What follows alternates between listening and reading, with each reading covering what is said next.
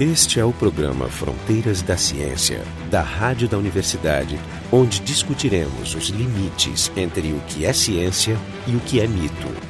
O ebola foi primeiramente descrito no Congo, o antigo Zaire, na década de 70, e está ocorrendo hoje um grande surto na parte ocidental da África. E o dia hoje estamos gravando já matou mais de mil pessoas. Para falar então sobre esse tema, a nossa convidada é a Cristina Bonorino, da Faculdade de Biociências e Instituto de Pesquisas Biomédicas da PUC, e o Jorge Kilfeld, da Biofísica da URGS, e eu, Jefferson Arenzon, do Departamento de Física também da URGS. Antes de falar desse vírus específico, eu queria saber um pouco sobre essas classificações de riscos em situações de endemias, pandemias e epidemias. Então, o que, que, são esses níveis de biossegurança e como é que a gente classifica essas situações de risco? A questão de ser uma endemia ou uma epidemia ou uma pandemia tem a ver muito com a localização. Uma endemia é um agente infeccioso que está agindo localmente. Geograficamente. Geograficamente. Tu consegue, em algum momento, acredito que o ebola foi endêmico da é, África. É o caso da febre amarela. Né? Febre amarela, exatamente. Mas todas as doenças, assim, transmitidas por agentes, inclusive, que são características de um certo ambiente. Quando tu tem uma epidemia, tu já teve um espalhamento maior e, em geral, acontece ou porque teve uma mutação ou porque teve migração de um agente transmissor. De alguma maneira, isso se espalhou. E tem, então, surtos epidêmicos, que a gente chama, que é quando tu vê que aparece numa área onde não era mais a endêmica e, de repente, aparece um grande número de casos. E a pandemia é quando isso vira global. Então, é uma questão de escala, do alcance. Então, uma endemia é um surto localizado. Epidemia são vários surtos e quando esses surtos se conectam,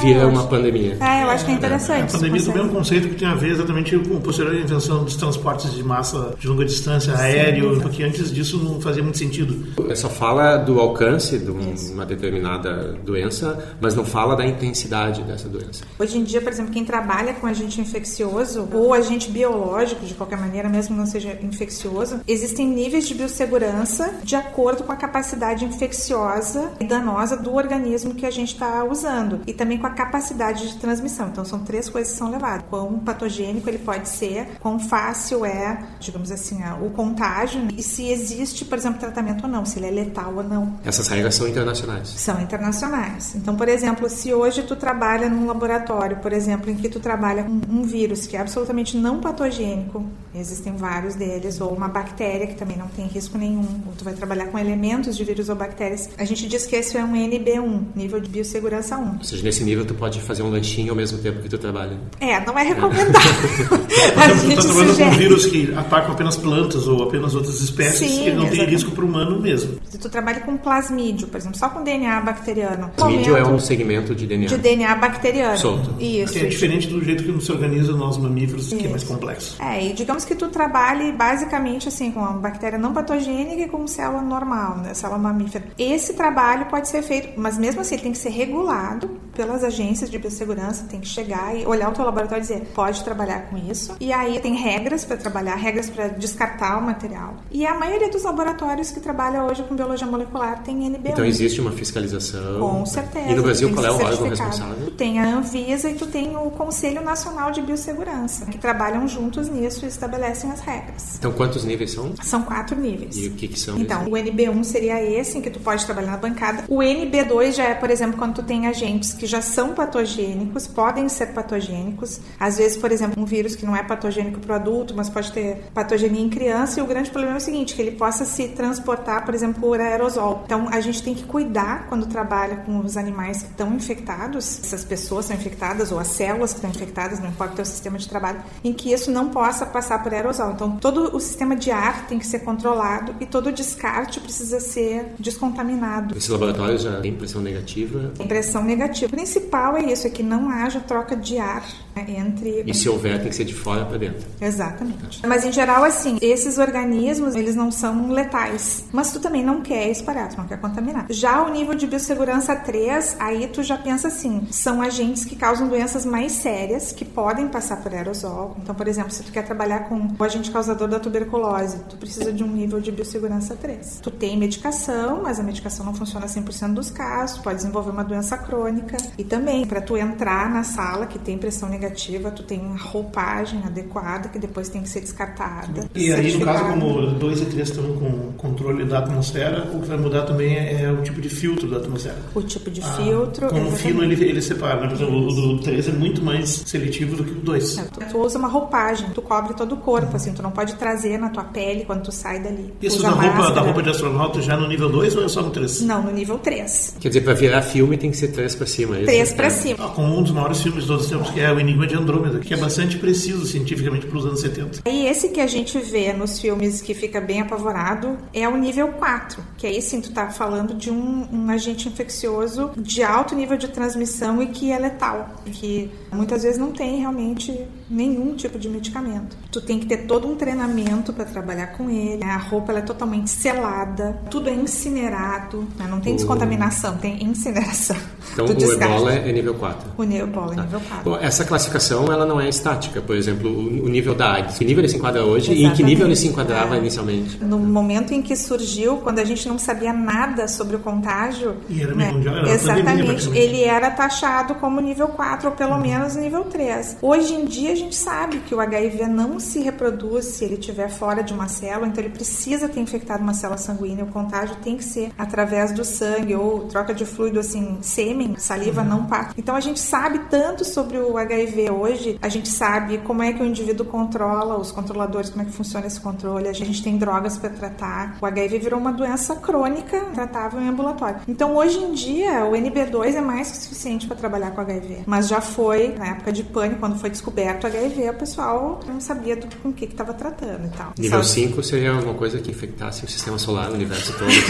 Eu acho que não tem ainda uma palavra para isso. Mas era, era legal dar um pouco um serviço de descrição, assim essa, essa é, doença que se chamava inicialmente de febre hemorrágica ebola uhum. é similar em alguns sintomas ao dengue nosso, Exatamente. mas é bem mais grave. Porque o tipo dengue, agressivo de dengue. Muito né? agressivo, porque o dengue, a mortalidade é bem, bem, bem baixa. Enquanto que o ebola ele chega, vai de 25% a 90%. O que assusta é esse 90%. Exatamente. Tem que ser interpretado de forma cuidadosa, porque se dá numa região muito pobre do mundo, com um sistema de saúde muito precário, com Isso. pessoas bastante desnutridas e desassistidas. Como não tem tratamento, não tem vacina, as pessoas atendidas daquela forma, ainda antes de saber os cuidados que tinha que ter, que é lavar mãos, a luva. Sim, as pessoas são desnutridas tanto de comida quanto de informação. Né? Tudo. E aí, então, a mortalidade passa a ser muito alta. Porque é sabido assim, por exemplo, as pessoas que, por exemplo, os cidadãos de países do primeiro mundo que foram resgatados, levados para isolamento em hospitais no primeiro mundo, a mortalidade cai para 60% ou menos, mesmo com as formas mais agressivas. Então a gente não pode dramatizar demais. Né? Então são duas coisas. Certamente, nesses números que a gente está falando, a gente não considera as pessoas que se infectaram, que a gente não mapeou ainda, porque não existe teste diagnóstico conclusivo para ebola hoje. Posso te dizer assim, ó, baseado em todas as infecções que já existiram, que a gente já conheceu, existem pessoas que se infectaram, não desenvolveram sintoma nenhum, são naturalmente resistentes e a gente só vai saber isso daqui a muito tempo, talvez menos tempo se a gente estudar. Como levou o tempo né? para descobrir da AIDS. Né? Da AIDS, exatamente, em que a gente demorou, mas até eu acho assim que o HIV ensinou muito para os cientistas sobre essa coisa de, da resistência natural e depois da resistência adquirida, da resposta imunológica de ser imune ao vírus, que é diferente de ser resistente à infecção não se infectar, isso é uma coisa. Outra coisa é tu se infectar e fazer a resposta, então tu é imune ao vírus. E a terceira coisa, então, é a maioria das pessoas, dependendo então do estágio de adaptação do vírus na tua espécie, fica nessa faixa em que sofre os sintomas. Das pessoas que sofrem os sintomas, só algumas vão morrer. Por quê? Porque os sintomas que realmente ocorrem no ebola é que ele causa sintomas que são muito violentos, por exemplo, hemorragia e diarreia. E a gente sabe que diarreia só pode matar uma criança aqui no Brasil. Então o que acontece? Por que, que morre tanta gente na África? Porque não tem como tratar diarreia. E das pessoas que têm diarreia, algumas delas não têm ebola. Tem alguma coisa semelhante que está causando diarreia. Então confundindo esses números. Então, é por isso que a barra de erro é tão grande, que de Com 25 certeza. a 90. Eu tenho certeza que é alguma coisa nesse sentido, que é a falta de informação. Isso leva aos sintomas. Por que, que ele, ele problema? Os sintomas iniciais, não os avançados, os sintomas iniciais são muito vagos e são parecidos com mil doenças. Isso. Então, por exemplo, febre súbita e intensa fraqueza corporal, dor muscular, dor de cabeça e ardência de garganta. Não são específicos. Né? Qualquer coisa disso. Né? Exatamente. Aí segue por vômito, diarreia, vermelhidão na pele, olho vermelho, começa a ficar mais complicado com prejuízo da função renal e do fígado, que aí começa a complicar. Em alguns casos começa a ter hemorragia externa e interna, pelos olhos. E aí no laboratório a primeira coisa que tu encontra são coisas também meio amplas, tipo diminuição das, dos leucócitos, das células brancas, dos plateletas e aumento de enzimas do fígado. E ele também tem um período de incubação que vai de 2 a 21 dias, bem variável. Depois que tu confirma isso aí, tu ainda tem que saber que tem outros vírus que têm os mesmos sintomas, ou vários deles, que depois tu tem que saber, porque, por exemplo, malária, febre tifoide, cólera, leptospirose, praga, riquecias, Sim, né, um como é que é o de nome? bactérias e Febre, como é aquela repetidora, meningite, hepatite, tu ainda vai ter que triar eles. E aí, vai isso que tu mencionaste, o diagnóstico de laboratório é bem complicado, tem um monte de testes e deve demorar. E E é essa demora também é um problema, né? Exato. E como não tem nenhuma vacina de prevenção e nenhum tratamento paliativo, a não ser hidratar o paciente, cuidar dele, Isso, isolar terapia ele. de né? apoio que a gente Não tem nada, a não ser isso. E aí que aumenta o ciclo do, risco. Aí é bom dizer antes que as pessoas fiquem em pânico.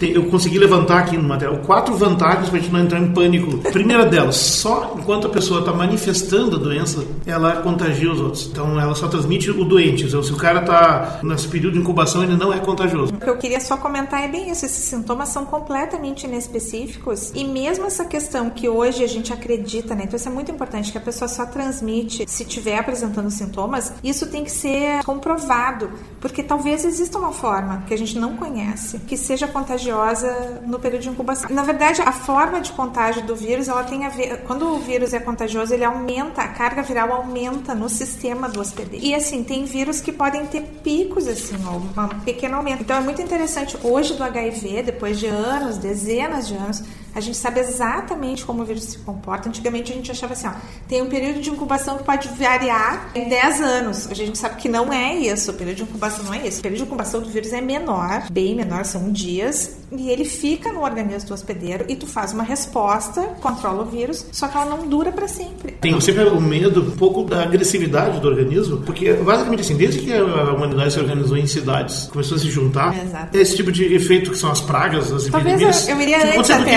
fácil, tá? ele passa como um dominó, né, da sala Mas tem uma, tem uma grande diferença, assim, o, o vírus da AIDS, ele passa de pessoa para pessoa No contato. e ele é confinado a, a seres humanos, ou seja, o ciclo dele é humano, Agora. humano, humano. Agora. A- agora. É. No caso do, do ebola, não. Porque como a gente tem surtos que são espaçados temporalmente, significa que ele tem que estar potencialmente armazenado em algum animal. É, porque na verdade não se sabe do- a origem do vírus da AIDS, qual é o animal de estoque, mas se acredita que era um vírus de primata. Macaco. E isso foi numa fase inicial. A gente está agora nessa fase inicial do ebola, porque como tem essa separação temporal entre os surtos, significa que ele tem algum hospedeiro natural. Se sabe qual é o hospedeiro? Isso tudo é super dinâmico. O HIV provavelmente pulou em algum momento do símio. E assim, ó, existem vírus semelhantes ao HIV para gato, para cachorro. Ou seja, esse organismo está em evolução há muito tempo. Então, no gato, no cachorro, no macaco, ele já está muito bem adaptado. E ele não matava tantos hospedeiros assim. Tanto que o, o felino, por exemplo, ele não é muito agressivo. Além de não contaminar humanos e vice-versa. contamina- E se a escala de tempo de ação é parecida com a escala humana, 10 anos é da ordem da vida do Aí animal. que tá. E é dinâmica. A gente vivesse ainda, por exemplo, perto de animais o tempo inteiro e a gente tivesse contato bastante com o macaco, talvez comendo a carne, essa coisa, tivesse uma maneira de se manter nas duas espécies e evoluísse assim. Mas se tu pega uma comunidade que não tem contato nenhum com animais, ele vai evoluir para uma forma que vai se especializar em humano. Os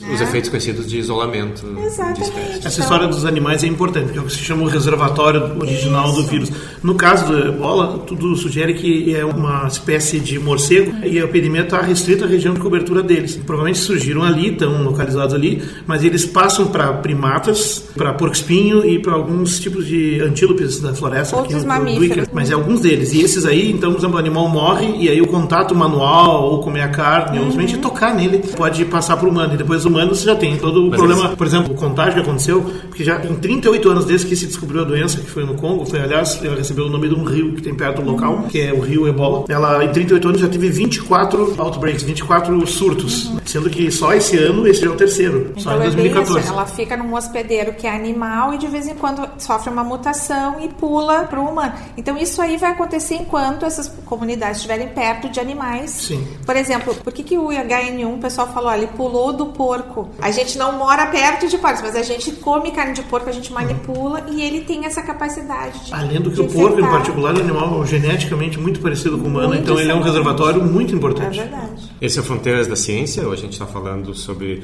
o ebola. Vocês podem encontrar mais informações no nosso site, que é o frontodaciencia.urgs.br. Então, se me permite dar um pouco mais do serviço do vírus, que ele é da família dos filovírus, tem três tipos, o ebola, o marburg, que também é bem perigoso, e um tal de coevavírus. E ele tem cinco espécies descritas, sendo que quatro sabidamente contagiam humanos, e dessas três estão envolvidas em todos esses surtos importantes. Mas tem uma quinta espécie que é interessante, inclusive como modelo para estudo, que é o RESTV, o RESTV, o Reston Ebola vírus, que está localizado, ele tem porcos na China, e macacos nas Filipinas, ou seja, ele contagia o humano, mas ele não causa nada, não causa doença. Mas, aí, como alguém observou, não dá para excluir a possibilidade de ele também ser perigoso, porque todos os poucos casos que foram encontrados, que foram em tratadores de porcos em fazendas nessa região, ou em pessoas que criavam macacos para exportar para os Estados Unidos, eles são pessoas saudáveis. E aí, pessoa saudável pode estar com uma defesa, mas olha, não sabe o que acontece, pega uma criança, uma mulher grávida, uma pessoa imunodeprimida, Ou, tipo assim, desnutrida. o, o cuidador que cuidava, que passou mal, que morreu, que não tem controle sobre isso, porque é uma área completamente, né, não muito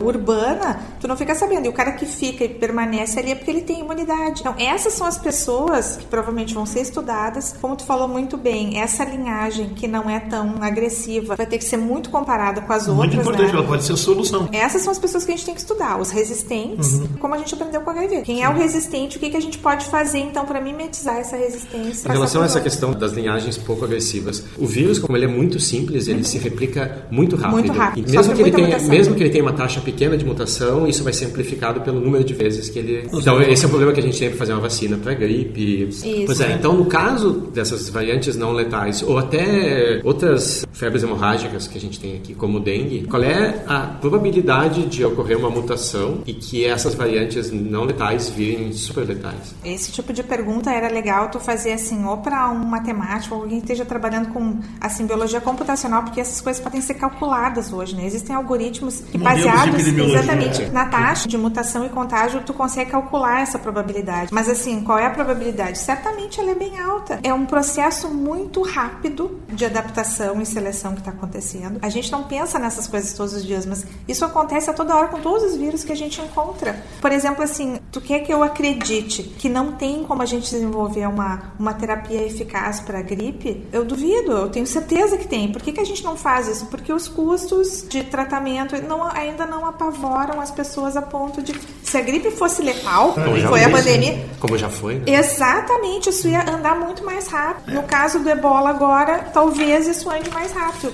Com certeza as pessoas que são resistentes têm um tipo de resposta imunológica que controla o vírus. O que tu tem que fazer é mimetizar isso nas pessoas que são sensíveis. É porque do ponto de vista evolutivo não é muito bom pro vírus que ele mate o hospedeiro, ou que mate rapidamente o hospedeiro, Exato. porque é, é o ganha-pão dele. né? Eu quero, eu quero voltar a isso, isso é um dos fatores de despreocupação, deve ser, mas assim, esse, esse, esse surto último, por que, que ele foi declarado pela Organização Mundial de Saúde como uma emergência mundial? Ou seja, todo mundo tem que começar a se preocupar com isso. E a outra, assim, por quê? Teve esses 24 surtos que teve, até 2013 tinham morrido no mundo, eram 1.800 mais de 1.800 casos com 1.300 mortes registradas. Isso acumulando, somando tudo dos 23 surtos anteriores. E só nesse, já até no dia 13 de agosto desse mês, já morreram 1.069 pessoas de 1.975 casos confirmados. Ou seja, esse surto sozinho é maior que a soma dos outros E, e 23. esse está ocorrendo em vários países. E está ocorrendo em quatro Aí, países. Tá, então, o que, que seria a minha hipótese, tá? Isso teria que ser testado, mas a minha hipótese do que aconteceu é o seguinte: num desses surtos, não é que surgiu uma forma letal, provavelmente não é isso, poderia ter sido, uma das hipóteses é isso: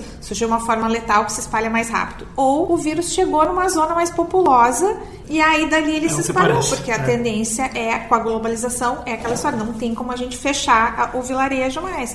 Como se fazia na Europa, que o cara trancava lá, policiava a fronteira, não deixava ninguém sair, ninguém entrar da vila, que se tinha peste negra, queimava quem morria. Mas isso é uma coisa curiosa. Tem regras sobre isso há muito tempo na aviação, por exemplo. O que acontece num voo transatlântico e alguém manifesta sintomas de uma doença dessa. Sim. O que, que tu faz? Tem uma série de coisas. Os voos, dependendo, às vezes retornam ou vão para um outro aeroporto uma, com, com, condições de receber. Mas assim, e as pessoas que estão lá dentro? O que acontece? Quarentena.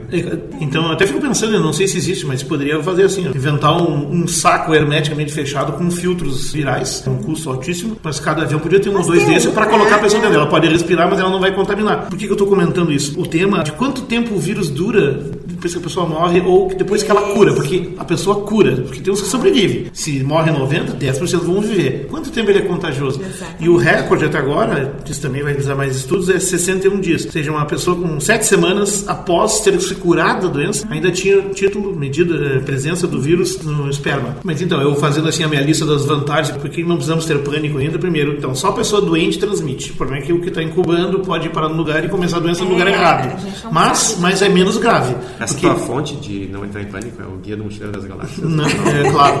É, volume atualizado dessa semana. A segunda vantagem, que é importante, já vocês já mencionaram antes, ele é tão mortal que isso limita o espalhamento. Pessoas que já trabalharam com ebola na África 30 anos atrás já sabiam que esse vírus era um começo e que ele ia uma hora sair dali. Por É quê? inevitável. Porque um vírus que está começando a pular para o humano e é extremamente letal, ele não vai se espalhar muito. É a regra. Mas o que que vai acontecer? Durante as mutações. Porque a seleção é negativa, né? A seleção é negativa. Durante as mutações, ele vai adquirir capacidade de infectar, durar mais um pouquinho, não estragar muito o hospedeiro, que é como eu digo assim, ninguém sabe, o cara tá direitinho. Pro vírus, o vírus funciona como gene egoísta. E o humano, o hospedeiro, é a máquina de contágio. É a máquina de sobrevivência, é a máquina de contágio. Então ele espalha. Não, o cara, quem é que quer chegar perto de um cara sangrando, com diarreia? Quantas décadas a gente precisou passar com o vírus da AIDS para aprender todas essas coisas? Então, o eu sempre digo, o vírus da AIDS, a gente tem uma dívida com ele, porque a gente aprendeu muita coisa em termos de epidemia, em termos de transmissão viral. Né. Talvez para algo bem pior que venha por aí. Terminando a minha lista, que são quatro coisas, é, então, o primeiro é só transmite se está doente. Segundo, é, mais, é muito mortal e isso limita o espalhamento. Terceiro, não há doentes crônicos, ou seja, ele desaparece depois de um tempo, Ah, ao que pois é, parece, pode é. ser que se mostre. não sabe. Não sabemos totalmente, É. mas está parecendo que ele é crônico, o que é muito bom. E a quarta coisa, ele, por enquanto também, ele não se transmite pelo ar, só pelo contato com fluidos. Pode ser que ele se transmita pelo ar, pela água, mas com uma frequência bem menor, que a gente simplesmente não atingiu a massa crítica É, de, não de não- pessoas não sabemos totalmente. porque isso realmente Ele pode, inclusive, se restringir à África e terminar ali. Essas doenças, isso serve para dengue também. E quase ninguém está investindo nisso. Não há interesse É. das grandes farmacêuticas, não há interesse. Exatamente, isso é, que eu ia falar. O ebola é o do grupo das doenças negligenciadas, que tradicionalmente são de países pobres, né? Então a indústria não quer investir nisso, porque quem é que vai pagar esse tratamento? Quem é que vai comprar as drogas? As pessoas não têm dinheiro para isso, o governo desse país não faz pesquisa, não vai comprar para dar para as pessoas. Então, assim, esse é o tipo de coisa que a indústria, que hoje faz muita pesquisa, não vai estudar. Então, ou o governo resolve, e o Brasil já tem um programa de estudo de doenças negligenciadas, dá dinheiro para isso, e aí o outro grande patrocinador é o exército americano, que como o exército viaja pelo mundo inteiro, Sim, tem seus investe em pesquisa. seus interesses então, hoje precisam disso. Exatamente. Então, hoje, por exemplo, essa empresa lá que desenvolveu os anticorpos, a Zemap, ela é um dos acionistas dela, digamos assim, que dá dinheiro para pesquisa, é o exército americano. Leva ao assunto exatamente que é interessante dos tratamentos que tem. Vacina, eu sei de uma vacina elaborada por um laboratório público canadense, mas foi testada em macacos com um sucesso também bom, de 80%. Não sei se já estão começando testes em humanos. Tu tem uma fruta de uma árvore da seria fitofármaco da África Ocidental da Garcinia cola que parece que diminui o contágio. Ah, que interessante. Isso é interessante tem que ser estudado. Tu tem esse estudo da, da Zemab, que é também canadense, a vacina, que eles querem fazer uma Também um segunda vacina, canadense. quer fazer uma nova vacina mais seletiva que a Defirus, mas não sei, é o nome que eu ouvi falar. Tem o pessoal, apesar de Indiana, Robert Sterling, que descobriu uma proteína que é a mais abundante nesse vírus, que é a VP40, isso é importantíssimo saber, porque Muito pode ser um target, é um alvo é para um tu alvo, trabalhar. é um. E também parece que a Universidade de Madrid, junto com Oxford e outra universidade lá, tá- já estão descobrindo formas de bloquear a entrada do vírus junto com outro VIH, que eu não sei qual é, um outro vírus parecido no sistema imunitário. Ou seja, são todos caminhos que ainda estão engatinhando, mas é um caminho. E a droga que tem são duas, essa do Zytlin, né, da MAP farmacêutica, que, é, que eles têm, que foi testado em três pessoas até agora, dois americanos e esse espanhol que não funcionou, mas ele realmente é um laboratório assim totalmente associado com biossegurança do exército americano. E outra empresa é a canadense Tecmira, em Vancouver, né, que trabalha com TKM e bola que eles dizem é um antídoto. Eles não explicam exatamente como é que é. Eles Tecmira aqui também está começando, estão tendo algum dinheiro. Agora fica meio triste ao saber, tem mais dinheiro investido no mundo em pesquisa sobre calvície ah, e certeza. doença de disfunção eréctil do com que certeza. esse tipo de coisa. Para pensar Sim. assim, né, não vai funcionar corrigir esses dois problemas todo mundo morrer antes. Vamos Bom, teria que, na verdade, para ser justo, teria que ver qual é a quantidade de suicídios provocados por disfunção erétil e calvície. Isso aí é difícil realmente, não tem muito como solucionar isso, a não ser assim que exista, é por isso que eu falo, tem que existir uma política dos governos de destinar uma verba para estudar a doença negligenciada, porque a indústria não vai fazer isso. Então o que, que tu tem que pensar? Tem que pensar em saúde pública. E isso tinha que ser um esforço global. A gente não pode só deixar que o país, por exemplo, o Brasil hoje está começando a investir em doença negligenciada, mas quantos profissionais tem trabalhando em saúde e realizando pesquisa de ponta hoje no Brasil? Ainda pouca gente comparado com os Estados Unidos, com o Canadá. E mesmo nos Estados Unidos também hoje tem uma coisa muito grande em termos de, de fundos, né, assim, direcionados para tipos de pesquisa extremamente aplicadas que são interesse dos Estados Unidos. Então, ebola não é um interesse dos Estados Unidos. Então, quem está que tá trabalhando com isso? Os canadenses, porque daí eles não têm a competição dos Estados Unidos. O ZMAP é dessa empresa MAP, que é uma empresa de canadense, é um grupo do Canadá ah, é? que estava trabalhando com isso e aí incubou a empresa em San Diego, porque San Diego é uma base naval e também uma base tecnológica. Tem muita bioempresa em San Diego. O que nos leva também uma questão que também é ética. Ok, tu tem que chegar numa fase de poder testar em humanos, mas se ele não está é, bem delimitado o trabalho em animais e tal, por exemplo, ele é tóxico, Eu ele, ele tem uns para-efeitos, é, é, muito complicado. Porque assim, tem gente já dizendo, não, libera a franga e vamos testar em humano. Peraí. Eu queria falar sobre isso. Eu acho que isso é muito, muito, muito importante, tá? Assim, ó, existe hoje um desafio muito grande em termos de ter um medicamento e passar para as pessoas, e isso na área de câncer onde eu trabalho é assim, é patente, uhum. Que é o tempo que leva por exigências regulatórias para alguma coisa ser liberada. As exigências não são obstáculos do mal, são exigências Isso. sensatas. Mas aí que tá, então assim, aí que tá. O quão sensato é uma coisa que já demonstrou que não tem toxicidade em vários casos, em que o paciente, se não tiver aquilo, não tem nenhum outro tratamento Nesse caso, principalmente, que é um anticorpo, ou seja, é uma molécula do sistema imune, essa droga que a gente está falando é um anticorpo que todo mundo Sim, tem no seu corpo.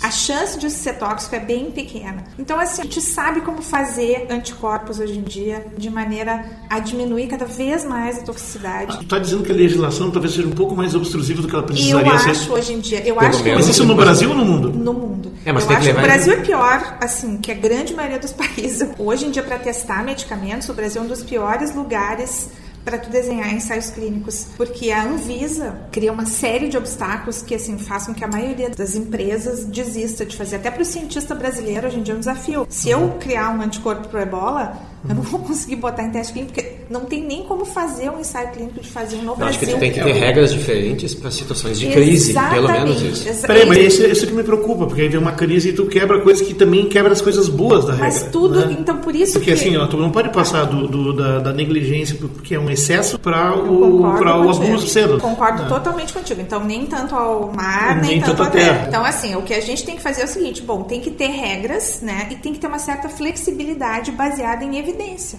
Então, assim, o que, que aconteceu com esse caso desses anticorpos monoclonais? Tá todas as, as, as empresas, empresas não, mas então, assim, todas as doenças que a gente conhece, tem gente se envolvendo anticorpo monoclonal, por quê? Porque é uma droga segura e é uma droga que funciona. Então, para câncer tem, para vírus tem, uhum. para um monte de coisa tem anticorpo monoclonal. Então, por que que a gente, que já sabe que o anticorpo monoclonal não adianta um pouquinho a questão regulatória para que se possa usar o anticorpo numa situação de crise? Tem que existir uma previsão, sabe? Tu entende? Acho que esse é o momento exatamente de falar o que o Jefferson falou. Olha, existem situações especiais em que a gente pode avançar um pouquinho uhum. quando tu tem risco de vida. A gente não sabe, não se fala sobre isso, mas devia se falar mais.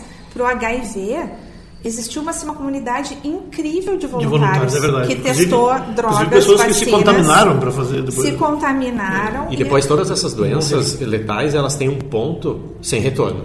Exatamente. Então, a partir daquele ponto, o que, que justifica não ministrar uma medicação se é, é um ponto de. Isso vale para qualquer coisa em medicina, que é a relação custo-benefício. Ah. Tu sempre está calculando ela. Né? É uma decisão bioética, é verdade. Mas assim, a gente poderia se debate. organizar para evitar chegar no nível de tomar decisões Eu acho isso. Acho antes, que né? existem coisas... Eu acho que é um momento bom para ah, debater, debater isso. Eu também acho. Eu acho que essa questão dos pacientes de ebola abriu o debate para uma coisa muito importante que os cientistas vêm falando há muito tempo, que as exigências regulatórias estão demais hoje em dia. A gente pode ter flexibilidade. Eu não acho que tem que pegar e virar oba-oba. Tu tem toda a razão. Até porque, inclusive, existe abuso mesmo tendo... Ex e é isso, isso que, é isso que explica por que o, a droga foi ministrada para três europeus, uhum.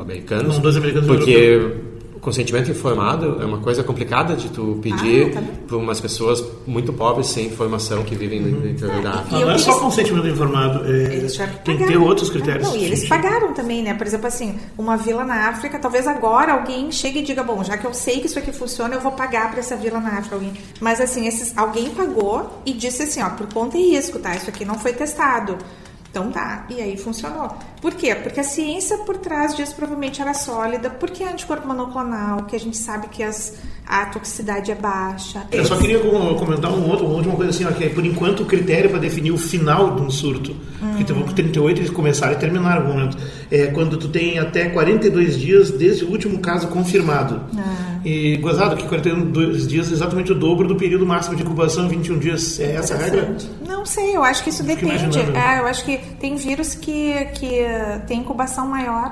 Então deveria eu ser acredito, específico. É, não, eu acho que é, é, me parece caso, agora, tipo, pegar dois é, desvios, né? E, talvez né? isso, talvez isso, é, isso realmente. Uhum.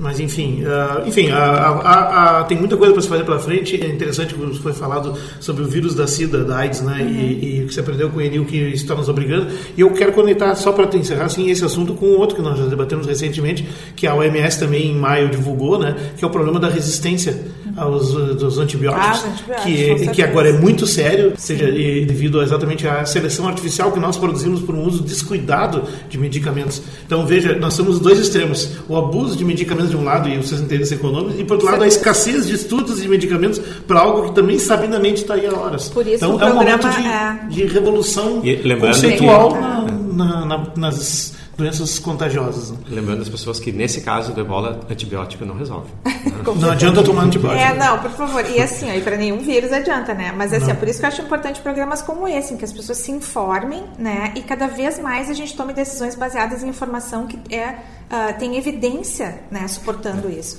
Porque senão cada um diz Sim, o que As decisões quer. elas têm que ser baseadas na, no acúmulo de evidências Exatamente. que a ciência fornece. Bom, esse foi o Fronteiras da Ciência. Hoje a gente falou sobre os o surto recente de ebola. E participaram do programa Cristina Bonorino, da Faculdade de Biociências, Instituto de Pesquisas Biomédicas da PUC, Jorge Kilfield, da Biofísica URGS, e eu, Jefferson Arenzon, do Departamento de Física também da URGS. O programa Fronteiras da Ciência é um projeto do Instituto de Física da URGS, técnica de Gilson de Césaro e direção técnica de Francisco Guazelli.